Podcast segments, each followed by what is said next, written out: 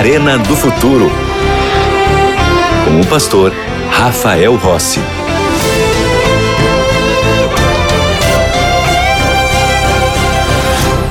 Já estamos de volta com o programa Arena do Futuro e eu tenho aqui uma revista muito especial preparada aqui pela Escola Bíblica da Novo Tempo, que é a melhor e maior escola bíblica do mundo, onde nós temos alunos dos mais diferentes lugares recebendo semanalmente a palavra de Deus e você pode ser parte dessa escola bíblica. Eu quero te apresentar o estudo bíblico A Procura da Verdade. São 15 temas selecionados na palavra de Deus que vão lhe ajudar a entender mais sobre aquilo que Deus deixou escrito em Sua palavra, porque Jesus disse: Conhecereis a verdade e a verdade vos libertará. Essa verdade está na palavra de Deus. Bom, o que você deve fazer neste momento para ser um aluno da escola bíblica e receber esse estudo bíblico aí na sua casa? Tem algumas formas de você se registrar. A primeira é pelo WhatsApp. Manda uma mensagem para nós no número 12 9 82440077. Só enviar uma mensagenzinha, você vai preencher um pequeno cadastro e então vai se tornar aluno da escola bíblica e vamos mandar para você esse estudo aí na sua casa. Ou você pode ligar para nós no telefone fixo 12 21 27 31 21. Lembrando que esse telefone fixo funciona de segunda a sexta-feira no horário comercial. Ou você pode ir diretamente para o site biblia.com.br tudo certo? Combinado? Se você não é aluno, tá aí o convite para que você faça parte dessa importante escola bíblica. Bom, vamos à Bíblia, porque você sabe, aqui no Arena do Futuro, tudo começa na palavra. Como você enxerga a Bíblia, vai fazer toda a diferença na sua vida. Há muita polarização quando o assunto é a palavra de Deus. A Bíblia é o livro mais amado de toda a história e é também o livro mais odiado. Certa vez, Voltaire disse assim: Estou cansado de ouvir que doze homens fundaram a religião cristã. Provarei que apenas um francês é suficiente para destruí-la. Anos se passaram e Voltaire já morreu. E ele não conseguiu provar a sua afirmação. Na verdade, a casa de Voltaire se transformou em hoje um depósito de Bíblias. Muitos religiosos são acusados de terem transformado a igreja em confusão doutrinária. Há também a percepção de que a igreja se transformou em negócio. A religião com Cristo, a religião da Bíblia, não é confusa, ela é simples e prática. Existem três formas que você pode usar para olhar uma flor. A primeira é a forma da borboleta, que voa por cima, superficialmente. A segunda forma seria a do botânico, que olha para uma flor tentando explicar ela cientificamente. E a terceira é a abelha, que mergulha na flor para obter o néctar que é necessário para a sua sobrevivência. Da mesma forma, existem três maneiras de se aproximar da Bíblia. A primeira é lendo superficialmente, como a borboleta. É pesquisar para ver como é já é a forma do cientista. Agora, a terceira é mergulhando fundo, como a abelha, para gerar manutenção de vida. Você é que decide hoje de que maneira, de que forma você vai se aproximar do texto bíblico. Como você lerá a Bíblia Sagrada. Se há muita confusão no mundo, saiba que esta confusão foi causada pelo próprio homem, não por Deus. Porque a Bíblia continua sendo clara. E quanto mais nós nos aprofundamos no conhecimento da Bíblia, mais nós seremos transformados mais nós somos impactados, porque o conteúdo desse livro não é um conteúdo de um livro qualquer. Há poder na Bíblia Sagrada. Há um poder que salta e se coloca ao seu lado. Porque na Bíblia não são palavras humanas, mas é a palavra do próprio Deus. E quando Deus fala, você sabe o que acontece. Diferentemente dos seres humanos, que às vezes não cumprem as suas promessas, Deus, ele sempre cumprirá as suas promessas. E o que ele falou que vai fazer, você pode ter certeza que ele vai fazer. Na Bíblia Sagrada, na palavra de Deus, Jesus é o personagem central. Tudo aponta para Cristo. Veja comigo Isaías capítulo 46, versos 9 e 10. Vamos abrir a Bíblia, Isaías 46, versos 9 e 10.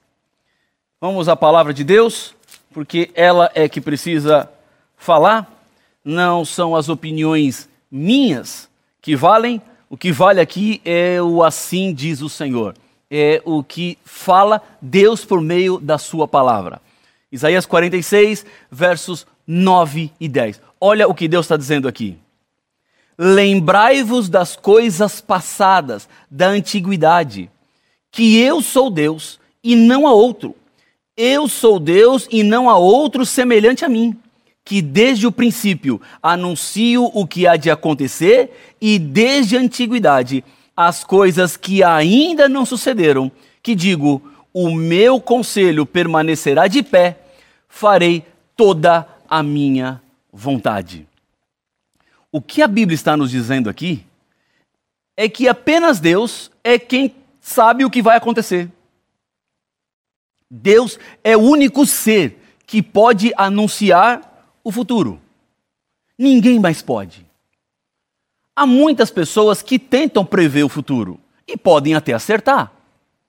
Há muitas formas de você acertar o futuro. Você começa a fazer um monte de pressuposições aleatórias e algumas delas podem acontecer. Isso não quer dizer que você tem dom de prever o que vai acontecer ou que você sempre acertará o que vai acontecer. Mas isso não acontece com Deus, não. Deus não fala de coisas aleatórias. Deus não faz uma lista de chutes e acerta um ou outro. Deus fala especificamente aquilo que vai acontecer. E isso tem a ver com a vida e a vinda do Messias aqui na terra. Jesus veio aqui, se encarnou como ser humano e antes da sua encarnação, Deus antecipou o que aconteceria com ele como ele nasceria, onde ele nasceria, tudo o que ele passaria aqui na terra. A biografia de Jesus foi escrita antes de ele nascer. E por que Deus deu essas evidências? Exatamente para que ficasse claro quem era o Messias.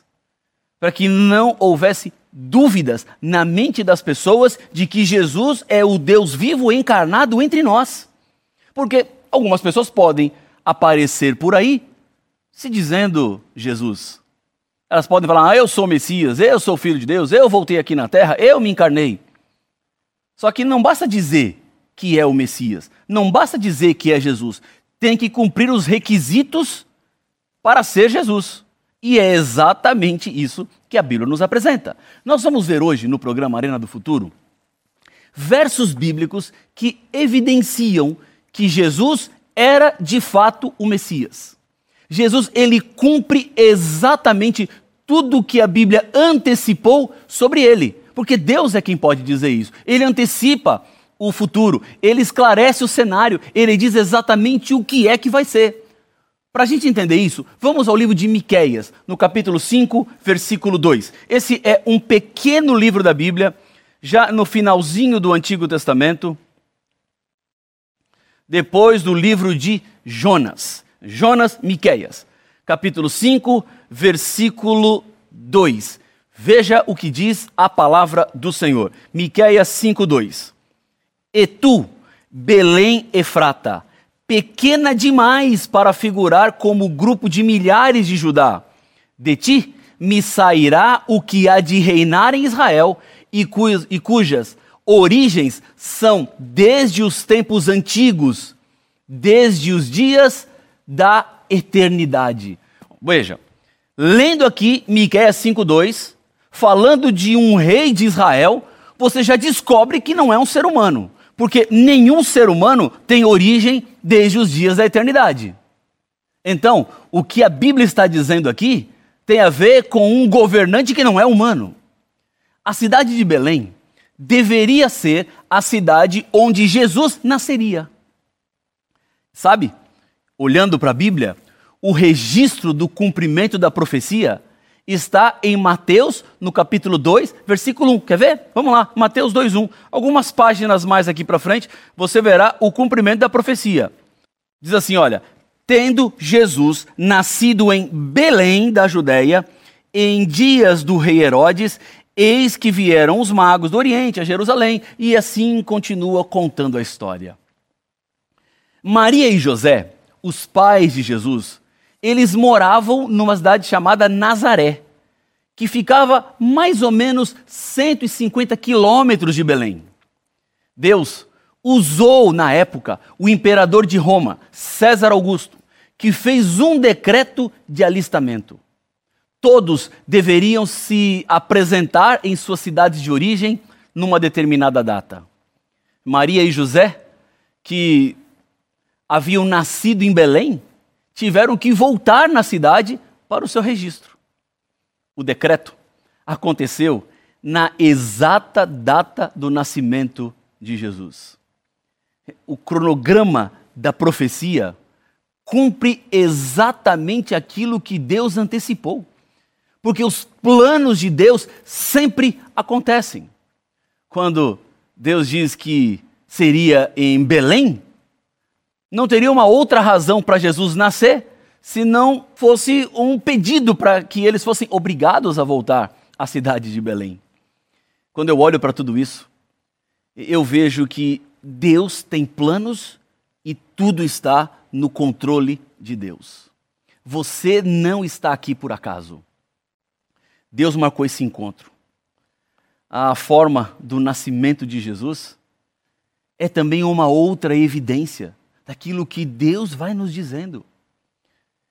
Porque Deus controla cada detalhe da história, Ele pode controlar também cada detalhe da sua vida. Você não está sozinho, você não está abandonado. Talvez você esteja agora pensando em cometer uma loucura. Deixa eu te dizer uma coisa, em nome do Senhor, por favor, não faça. Deus está chegando a você agora.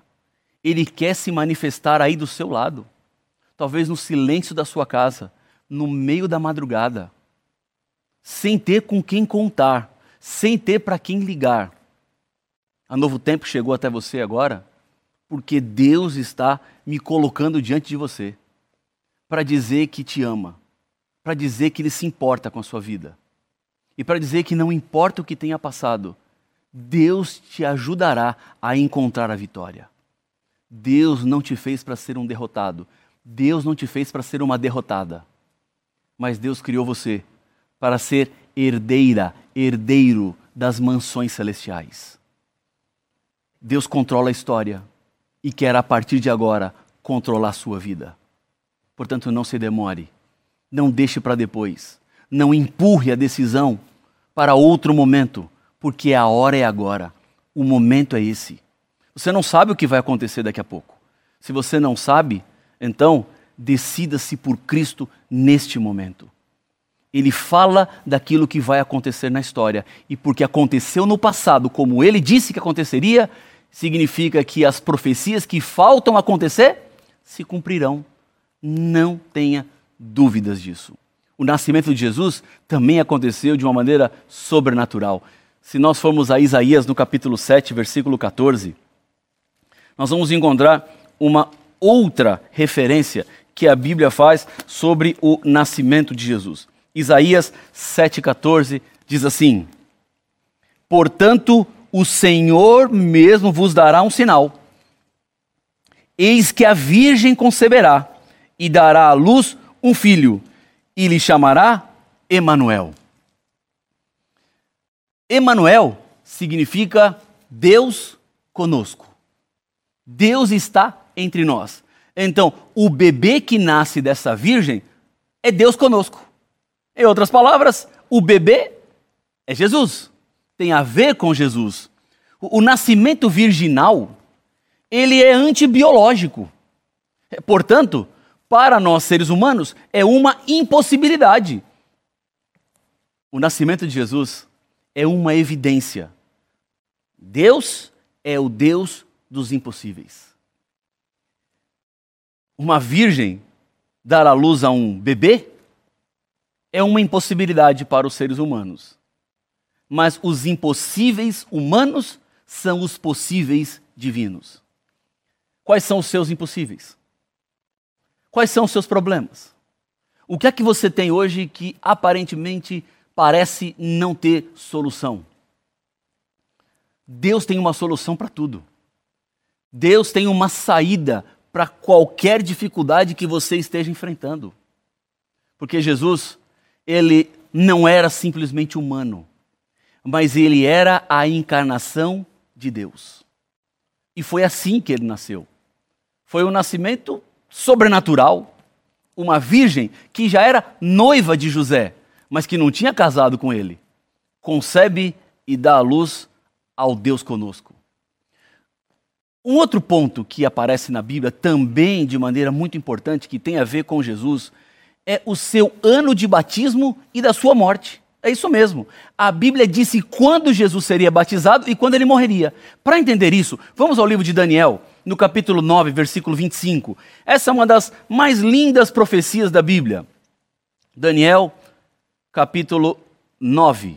E vamos ler o versículo número 25. Diz assim a Bíblia, a palavra do Senhor: Sabe e entende, desde a saída da ordem para restaurar e para edificar Jerusalém, até ao ungido, ao príncipe, sete semanas e sessenta e duas semanas, as praças e as circunvalações se reedificarão, mas em tempos angustiosos.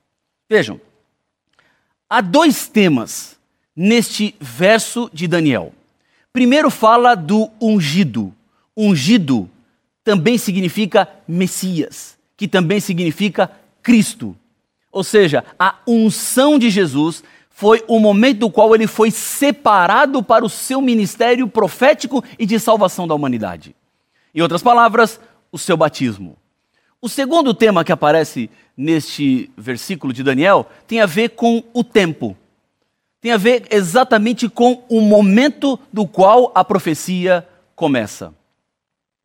Para entender o tempo do começo, veja que o texto diz da ordem para restaurar Jerusalém. A partir daí, então, seria contado este tempo. Artaxerxes, imperador do grande império medo-persa, foi quem decretou a ordem para a reconstrução de Jerusalém e do templo. Segundo o livro de Esdras, no capítulo 7, versículos 7 a 12, aconteceu no sétimo ano do seu reinado. Esse decreto, portanto, se deu no ano 457 a.C. No verso que acabamos de ler em Daniel, no capítulo 9, Veja que há dois períodos: sete semanas e 62 semanas. Para entender exatamente esse tempo, nós precisamos usar um princípio de interpretação profética chamado dia-ano. O que significa esse princípio dia-ano? Quando os símbolos na profecia estão resumidos, o tempo também será um tempo resumido. Em outras palavras, um animal representa um reino, um animal é menor do que um reino. Então houve uma redução. Chifre representa um poder. Chifre é menor do que um poder. Mulher representa povo de Deus. Mulher é muito menor do que o povo de Deus. Veja, quando há essa redução, nós também aplicamos o princípio dia-ano. Em outras palavras, um dia na profecia é um período reduzido de um ano. E de onde nós tiramos isso? Ezequiel, no capítulo 4, versículo 7, diz que um dia equivale a um ano. Então, se a Bíblia fala de sete semanas, sete semanas, cada semana tem sete dias, fazendo a conta rápida, sete vezes sete são 49 dias, que na verdade são 49 anos. E aqui, a Bíblia ela é precisa na data. O Templo de Jerusalém levou exatos 49 anos para ser reconstruído. Vamos fazer uma continha aqui. Se o decreto começou no ano 457 e subtraímos 49, vamos chegar ao ano 408 a.C. E sabe o que aconteceu nessa data? Foi exatamente neste momento que o templo foi inaugurado. Especificamente, Deus determina o prazo de reconstrução de Jerusalém e é assim que acontece. A Bíblia também fala de 62 semanas até ungido. Bom, agora a conta é um pouquinho mais difícil. 62 vezes 7 são 434. Então são 434 dias, que na verdade são 434 anos. Se estamos no ano 408 da inauguração, da reconstrução do Templo de Jerusalém e somamos os 434 anos, nós vamos chegar, sabe em que ano? No ano 27. É, lembrando que na contagem antes de Cristo e depois de Cristo não tem o ano zero. Então é um antes de Cristo e vamos para o ano um depois de Cristo. Por isso chegamos exatamente no ano 27. Sabe o que aconteceu? Neste ano, Jesus foi batizado. João Batista batizou Jesus no Rio Jordão. A divindade marcou presença naquele momento. Pai, Filho e Espírito Santo. Depois do seu batismo, Jesus começa o seu ministério oficialmente. Ele se torna o Cristo, o ungido. A profecia se cumpriu com exatidão. Ou seja, Jesus não nasceu aleatoriamente em qualquer tempo. Ele nasceu exatamente no momento que ele tinha que nascer. E sabe o que isso me diz? Que Jesus não atrasa a sua promessa. Ele vai voltar no momento certo. E eu creio, eu, Rafael, creio, que Jesus está muito próximo de voltar. Já podemos ouvir os passos de um Deus que se aproxima. Falta pouco e Jesus Cristo vem. E você não pode ficar de fora. Você está sendo convidado para participar da festa da eternidade que Deus tem preparado para todos os seres humanos. A Bíblia também diz que Jesus seria traído por um amigo. Se vamos ao Salmo 41, verso 9, encontramos exatamente essa indicação. Salmo 41. E vamos ler o versículo de número 9. Diz assim a Bíblia: Até o meu amigo íntimo, em quem eu confiava, que comia do meu pão, levantou contra mim o calcanhar. Judas, um dos discípulos de Jesus, o traiu. O preço foi 30 moedas de prata. Também predito em Zacarias capítulo 11, versos 12 e 13. O valor foi devolvido por Judas, que com remorso, peso de ter traído quem confiava nele, um campo de oleiro para cemitério foi comprado desobediência a Deus resulta em morte, sempre. Há outros detalhes das profecias que se cumpriram exatamente em Jesus. Uma delas tem a ver com as vestimentas repartidas e sorteadas de Jesus. Quando ele estava na cruz, os soldados que ali estavam começaram a ver quem ia ficar com a roupa de Jesus. Isso nós encontramos, por exemplo, no Salmo 22, verso 18, e no Evangelho de João, no capítulo 19, versículo 23 e 24. Uma outra profecia diz que os ossos de Jesus não seriam quebrados. Isso está no Salmo 34, versículo 20. E onde nós encontramos o cumprimento disso? No Evangelho de João, capítulo 19, versículos 32 e 33. Bom, já deu para entender que todas as profecias se cumprem exatamente em Jesus. Muitas biografias terminaram com a morte, mas a de Jesus não termina com a morte. Vamos ao Evangelho de Lucas, capítulo 18. E olha que versículo espetacular. Lucas, capítulo 18, versos 31 em diante. Diz assim: Tomando consigo os doze, disse-lhe Jesus: Eis que subimos para Jerusalém, e vai cumprir-se ali tudo quanto está escrito por intermédio dos profetas no tocante ao filho do homem. Pois será ele entregue aos gentios, escarnecido, ultrajado e cuspido. E depois de o açoitarem, tirar-lhe-ão a vida, mas ao terceiro dia ressuscitará. Em outras palavras, a tumba de Cristo ficaria vazia. E na verdade, a tumba de Cristo está vazia. A lápide de Jesus foi escrita pelo anjo. E sabe o que está escrito lá? Ressuscitou. Somente a Bíblia é quem pode dizer o fim desde o princípio. Jesus tem poder para reescrever a sua história. A vitória de Jesus é a sua vitória. O preço do seu pecado foi pago totalmente por Jesus. É por isso que esse é o momento da entrega da vida nas mãos daquele que era, que é e que há de vir. Como tudo aconteceu exatamente como Deus previu. O que ainda não aconteceu, ocorrerá. E sabe o que falta acontecer? A volta do Senhor Jesus. Você querendo ou não, Jesus vai voltar. Você estando preparado ou não, Jesus vai voltar. Não há nada que você possa fazer que mude a realidade da volta de Jesus. Então, se não está nas suas mãos o poder de mudar a realidade da volta de Jesus, o que você precisa fazer agora é se preparar, é se entregar.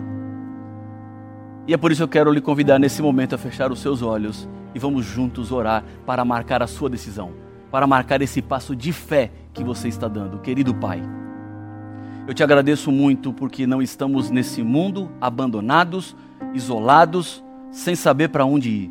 Mas o Senhor nos dá claras orientações.